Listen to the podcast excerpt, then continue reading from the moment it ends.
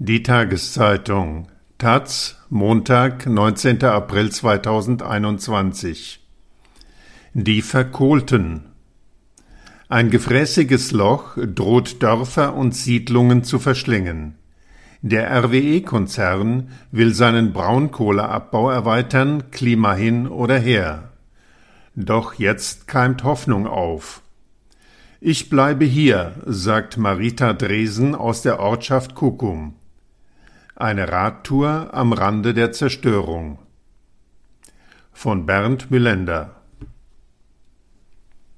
Einer dieser Riesenbagger steht als stählerne Drohung dicht am Ortsrand von Kayenberg, kaum hundert Meter von den ersten Häusern und von der Abbruchkante zum Braunkohleloch entfernt. Nach und nach trudeln die Radfahrer und Radfahrerinnen ein. Andere laden die Velos aus ihren Autos. Sie kommen aus ganz Nordrhein-Westfalen. Es geht auf Rundfahrt durch die sechs vom Abriss bedrohten Dörfer im Tagebau Garzweiler II. Motto Wir strampeln fürs Klima und die Dörfer. Der Aachener Naturführer und Waldpädagoge Michael Zobel, 62, unübersehbar mit seinem Rangerhut, hat die Tour organisiert. Zobel macht heute seine 84. monatliche Sonntagsführung. Mit zahllosen anderen Führungen, bei denen ganze Schulklassen, Betriebe und Umweltverbände teilnahmen, hat er bislang fast 70.000 Menschen über das Verschlucken von Landschaft und Dörfern informiert. Es soll an diesem scheußlich verregneten Aprilsonntag ein etwas überraschender Ausflug werden. Zobels Begrüßungsrede läuft noch wie erwartet ab. Armin Laschet, der Ministerpräsident des Landes, bekommt eine Breitseite ab. Wenn ihr den Armin verhindern wollt, gebt ihm ein Mikrofon, lästert Zobel. Laschet, dem RWE-Konzern stets zu Diensten, gilt unter den Gegnern des Tagebaus als Hassfigur Nummer eins. Später wird Zobel unter Applaus sagen, es heißt ja, Lügen haben kurze Beine. Wenn das ein fortschreitender Prozess ist, sehen wir den Armin vielleicht bald gar nicht mehr. Gut 90 Menschen radeln schließlich in den Dauerregen über plattes Land und weite Wiesen mit gerade erblühenden Obstbäumen vorbei an werdenden Korn- und Rapsfeldern. Es geht durch enge Straßendörfer mit weiten, alten Gärten, mit Pferdekoppeln und großzügigen Ausläufen für Gänse und Hühner bis an die Kreisstraße. Im Dorf Kayenberg sieht man schon die Vorboten der geplanten Zerstörung. Metzgerladen dicht, Bäcker noch auf. So manches Haus steht schon leer. Überall sind große gelbe Kreuze an Gemäuern und Gartenzäunen gemalt oder gezimmert. Es ist das Symbol der Bewegung Alle Dörfer bleiben. Mitten in Berverath ist gerade ein Gehöft verkauft worden, jetzt plattert das Wasser aus der Regenrinne fünf Meter in die Tiefe. Das Fallrohr hat nachts zuvor jemand geklaut. In den verlassenen Häusern sind gerne Metalldiebe unterwegs. Auf dem schon halbleeren Friedhof sind noch ein paar Familiengräber geblieben und ein Dutzend verwitterte Steinkreuze aus Kriegszeiten. Leutnant hier, Gefreiter da und dazwischen Hermann Durm, SS Rottenführer 1921 bis 1944. Nach Bestattungsrecht können auch seine Gebeine umgebettet werden. Dann sorgt Michael Zobel für die erste Überraschung. Er nennt die katholische Kirche einen unerwarteten Verbündeten und möchte Aachens Bischof Helmut Dieser am liebsten zum Ehrenmitglied der Unterstützerbewegung machen. Der Grund? Als im Januar der Ortspastor von Kayenberg die Entwidmung seiner Kirche Heiligkreuz schon früher als nötig durchziehen wollte und die geplanten Osterfeierlichkeiten kurzerhand absagte, grätschte Bischof dieser dazwischen. Der politische Entscheidungsprozess über die Zukunft der Dörfer ist in eine neue Dynamik gekommen, sagte er. Hatte der Bischof schon im Januar die Glocken läuten hören, zwei Monate vor der neuen Leitentscheidung für die künftigen zur Abbaggerung freigegebenen Gebiete? Jedenfalls sagte der Bischof weiter, ein Erhalt der Dörfer ist möglich und eine konsequentere Reduktion der Tagebaue und der CO2-Emissionen sind im Klimaschutz dringend nötig. Entwidmung also gestoppt. Keienbergs Kirche hat seit 1915 ein bemerkenswertes Detail. In einem Fenster der Nordseite Erhöhung des Heiligen Kreuzes sind deutlich zwei Davidsterne zu erkennen, ein Hinweis auf die Gleichberechtigung des jüdischen Glaubens. Was SS-Rottenführer Durm und Konsorten damals offenbar verpennten, nämlich die Zerstörung dieser Symbole, soll RWE schon bald nachholen dürfen. Was ist in der Amtskirche los? Hat sie nicht jahrzehntelang alles geräumt, verkauft, klaglos entwidmet und auch den Immerater Dom fünf Kilometer von hier wegrasieren lassen?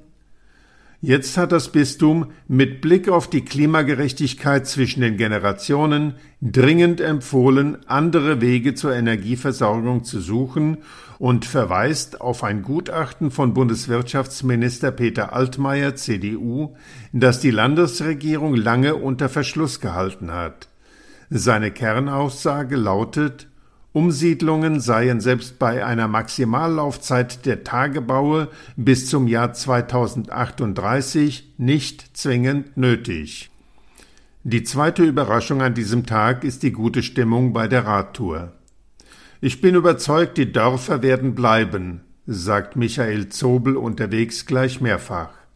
Seine Worte sind immer detailliert fachkundig und gleichzeitig geprägt von immensem Groll auf die symbiotische Politik der Landesregierung von Nordrhein-Westfalen und dem Energiekonzern RWE.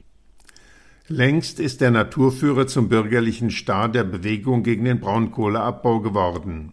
Immer, so sagt er, gelte für den Widerstand beharrlich bleiben, besetzen, gut argumentieren, nie entmutigen lassen.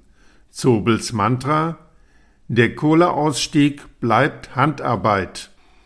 Die Unsicherheit bleibt, auch wenn sich die Hoffnungslosigkeit ein wenig löst, ist die Empörung über die zerstörerischen Taten der Vergangenheit nicht beendet. Naturfrevel ohne Ende, zwölf vernichtete Dörfer hier, Dutzende in den anderen rheinischen Tagebauen, etwa Hambach. Auch im Sechsdörferland von Garzweiler II rotten Baudenkmäler dahin. Neulich erst erwischte es die Westrichter Mühle, 1660 erbaut, bis 1927 ein Energiebaustein für Windkraft. Wir stehen jetzt mitten im landwirtschaftlichen Terrain vor einem Geviert mit ein paar Fundamentresten. Die dichten Baumreihen an drei Seiten schützen nur noch ein Nichts. Im August 2020 brannte das unbewohnte Wohngebäude der Mühle durch ein Feuer im Innern komplett ab. Ein Schelm, wer Böses dabei denkt, was an diesem Tag jede und jeder hier tut.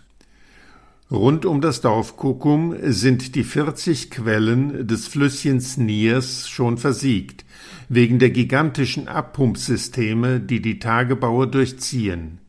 450 Millionen Kubikmeter Wasser darf RWE dem Ökosystem hier jährlich entziehen, das Fünffache des Verbrauchs der Landeshauptstadt Düsseldorf samt aller Industrien. RWE sagt Brunnen dazu, erklärt Zobel, weil das so harmlos und putzig klingt. Der landschaftsfressende Tagebau Hambach, gut 20 Kilometer südöstlich der heutigen Tagestour gelegen, stößt den Radlern bitter auf. Der politisch berühmteste Wald Deutschlands ist mitnichten gerettet, wie RWE und Landesregierung einhellig behaupten. Die heute noch 500 Hektar Restwald, die von einst 5000 des jahrhundertealten Gehölzes geblieben sind, werden zwar nicht mehr abgegraben, sehr wohl aber fast alles drumherum. Noch lange nach dem richterlichen 2018 und politischen Beschluss 2020, den Wald nicht länger anzutasten, hat sich RWE bis auf 50 Meter an den Rand des Forstes herangewühlt. Die Folge? Es fehlt an Wasser, viele hundert Bäume sind vertrocknet. Es ist so, als würde einer schwer verletzten Geisel, die die Polizei im letzten Moment aus einem Kugelhagel rettet, das Essen und Trinken verweigert. Das nahe Anbaggern ist zudem fatal, weil die steilen Abbruchkanten abgeflacht werden müssen. Unklar ist noch, ob dies mit dem Abraum aus dem bis 450 Meter tiefen Loch mit dem besonders ertragreichen Mutterboden der Gegend oder als billigste Variante aus dem Hambacher Wald direkt erfolgt. Immer noch harren ein paar Dutzend Baumbesetzer im Forst aus. In den beiden verlassenen Dörfern an beiden Seiten, in Morschenich und vor allem Mannheim, geht das Zerstörungswerk unterdessen weiter. Häuser, Straßen, Friedhöfe, Wiesen und Kirche, alles kann weg. Der Hambacher Restwald wird dadurch zur Halbinsel. Und nicht nur das, an seinem Rand sollen Kieswerke entstehen, für die die Laschet-Regierung gerade die Wasserschutzverordnung verwässern will. Geografisch hieße das eine Dreiviertelinsel, ein Wald, der nur noch über einen Korridor erreichbar ist. RWE schreddert Gotteshäuser, spendete aber PR-wirksam 50.000 Euro für den Wiederaufbau von Notre Dame in Paris. Das empörte die Radfahrer. Wütend sind auch die Aktivisten der Initiative Bührer für Bühr über die Hinterlassenschaften von RWE am Ostrand des Hambacher Waldes, eine Deponie von chlorhaltigen Abfallbergen. Die rottet seit Jahren vor sich hin, blaue Plastikplanen hängen zerfetzt daneben. 2019 erklärte Nordrhein-Westfalens Wirtschaftsminister Andreas Pinkwart, FDP, RWE werde das wie gefordert entsorgen. Jetzt teilt er ohne Begründung mit, eine Abdeckung reiche. Der Kohlekonzern RWE, schreibt Bührer für Bühr, stellt erneut unter Beweis, dass er kein verlässlicher Partner der Kommunen ist und eine Gesundheitsgefährdung der Bevölkerung billigend in Kauf nimmt. Zurück nach Garzweiler. Versteckt hinter der Kirche von Kayenberg, in einem abgeranzten alten Klinkerbungalow, hat die RWE Power AG ihr Ortsbüro, zuständig für Liegenschaften und Umsiedlungen. Es ist die Beratungsstelle für Menschen, deren Bleibe verheizt werden soll. Hier darf man auch den Grundstücksvormerkungsplan studieren für das Neubaugebiet Erkelenz Nord, acht Kilometer westlich. Das Reißbrettdorf besteht aus gut 420 Parzellen, dicht an dicht, ein Drittel ist noch frei. RWE federt die Heimatzerstörung mit Reminiszenzen ab, durch Straßennamen Westricher Straße zur Niersquelle, Kuckumer Quellenweg, Wegweiser zu ausgelöschten Orten. Statt derer soll in vielen Jahrzehnten übrigens dank gewaltiger Kanäle vom gut 30 Kilometer entfernten Rhein ein großer Freizeitsee das Loch verfüllen. Rekultivierung heißt das. In dem See würde auch das Kayenberger Umsiedlungsbüro verschwinden, wenn sich RWE hier selbst weggebaggert hat. Michael Zobel zweifelt an den nassen Verheißungen. In den Tagebauseen werden unsere Enkel als Alte noch nicht Bötchen fahren. Er freut sich, dass das Dorf Kayenberg neuerdings Zuwanderung verzeichnen kann. Wir halten vor dem Wald, unser aller Wald, in dem junge Menschen seit Herbst ein Baumhausdorf gebaut haben. Die RadlerInnen schicken einen Klingelsturm ins Gehölz, ein paar Dankesrufe kommen aus dem Dickicht zurück. Wie die RWE-Verkaufsgespräche so laufen, darüber berichtet die Einwohnerin Marita Dresen in Kuckum. Knallhart in den Preisverhandlungen ginge es zu, ansonsten voller unverschämter und unverständlicher Dinge. So sei ihr gesagt worden, ach, Ihre Pferde brauchen Sie doch irgendwann nicht mehr. Denken Sie auch an die Bequemlichkeit im Alter. Nix da, ich bleibe hier, sagt Dresen. Schöne, altersgerecht ebenerdige Häuser statt der alten Gemäuer, das ist ein lockendes Argument.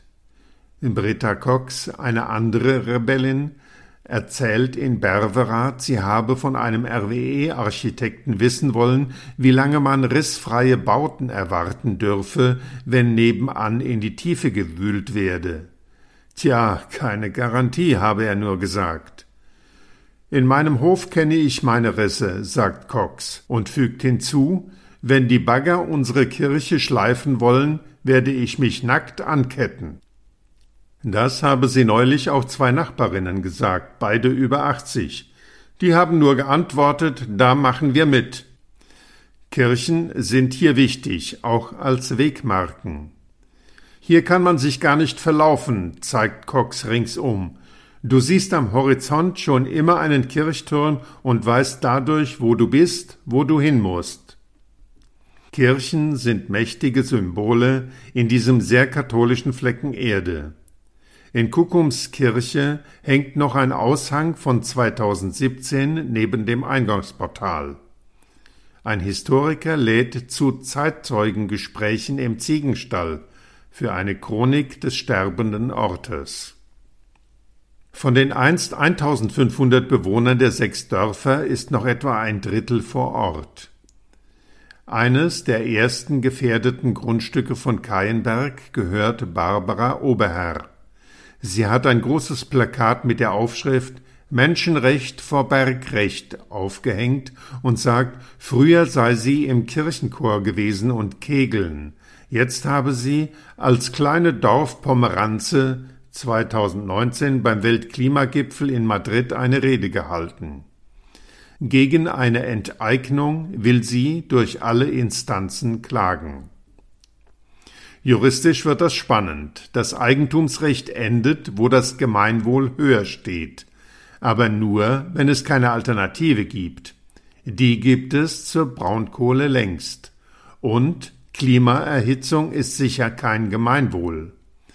Das übergeordnete Problem deutsches Bergrecht stammt noch aus den Zeiten, als SS-Rottenführer Hermann Durm wirkte und Klima ein sehr unschuldiger Begriff war. Letzte Radetappe Lützerath. Für den Weiler mit einst 100 Einwohnern ist das Todesurteil in der Leitentscheidung der Landesregierung bestätigt worden. Die Bagger, Greifer und Planierraupen stehen vor der Tür. Die Landstraße 277 ist bereits rasiert, ihre Alleenbäume abgesägt, erste Häuser weggeschreddert. Im RWE-Sprech heißt das übrigens Rückbau. Vor der Mahnwache am Ortsanfang lachen die Radler über das anarchisch selbstironische Schild Alle Erdbeeren bleiben. An einem abgezäunten Haus, fertig zum Abriss, steht ein grimmiger Wachmann im Hof, Kampfhund an der Seite. Die beiden kommen näher. Was mag diese Radmeute im Schilde führen? Sie will nur dem Landwirt Eckhard Heukamp zuhören. Der kündigt seine Klage gegen den Grundabtretungsbeschluss des Landes an. Für den 1. November ist die Zwangsenteignung seines Gehöfts geplant, des weitläufigen Backsteinhofs von 1763, einem Baudenkmal. Die Klage des Fachanwalts, sagt Zobel, sei sehr gut begründet, er setzt auf mutige Richter. Die Unklarheit zehrt, das beklagen alle. Verkaufen oder bleiben? Wann wird man zum Geisterdorf? Britta Cox erzählt, es gebe einen Vertriebenen, der sein Haus zurückkaufen will, und einer habe sich vor Jahren sogar kühn ein Rückkaufrecht in den Vertrag schreiben lassen, die RWE-Vertreter hätten das lächelnd akzeptiert. Auch der Stadtrat von Erkelenz, der Stadt, zu dem die sechs abrissbedrohten Dörfer verwaltungstechnisch gehören, diskutiert jetzt schon darüber, wie man die verfallenden Orte wiederbeleben kann. Falls die Dörfer bleiben, darf auch SS-Rottenführer Hermann Durm seine ewige Ruhe finden. Drei Jahre Aufschub für die Dörfer am Rande der Gruben. Die Braunkohle. Schon seit 1960 gräbt der Energieriese RWE bis 1990 Rheinisch-Westfälisches Elektrizitätswerk AG früher mit seiner Tochter Rhein Braun, die Reviere westlich von Köln im Tagebau leer, um Braunkohle zu fördern und zu verstromen. Bis heute wurden etwa 6,7 Milliarden Tonnen verfeuert, fast eine Milliarde soll noch folgen. Die Leitentscheidung alle paar Jahre erfolgt eine Leitentscheidung der nordrhein-westfälischen Landesregierung über die weitere Planung, also welche Orte RWE wann abgraben darf, welche Menge Kohle wo ausgebuddelt und wie viel wann verstromt wird. Die neueste Leitentscheidung vom 23. März sorgte für eine Überraschung. Fünf der sechs Dörfer im Revier Garzweiler II erhalten einen vorläufigen Aufschub bis Ende 2026. Eine endgültige Entscheidung soll 2024 erfolgen. Man habe, so NRW-Wirtschaftsminister Andreas Pinkwart, FDP, wichtige Anregungen und Forderungen von Bürgern, Kommunen und Verbänden aus dem Beteiligungsprozess aufgegriffen. Die Gutachten keines der bisher in Auftrag gegebenen Gutachten konnte dazu Daten liefern, wie man die klimazerstörerische Verstromung mit den Pariser Klimazielen auch nur annähernd in Einklang bringen kann. Deshalb wollen RWE und Landesregierung eine Metastudie erstellen lassen. Das Ergebnis ist offen. Der Autor Bernd Müllender über sich. Sohn des Ruhrgebiets, Jahrgang 1956, erfolgreich abgebrochenes VWL und Publizistikstudium, schreibe seit 1984 für die Taz über Fußball, Golf, Hambacher Wald, Verkehrspolitik, mein heimliches Lieblingsland Belgien und andere wichtige Dinge. Lebe und arbeite als leidenschaftlich autoloser Radfahrer in Aachen und mache 2021, so Corona uns alle lässt, Taz Leserinnenreisen hierher in die Euregio Maas Rhein. Letzte Buchveröffentlichung Haarig, Revolte, Magie, Erotik. Geschichten vom feinsten Körperteil. Edition Zeitblende 2019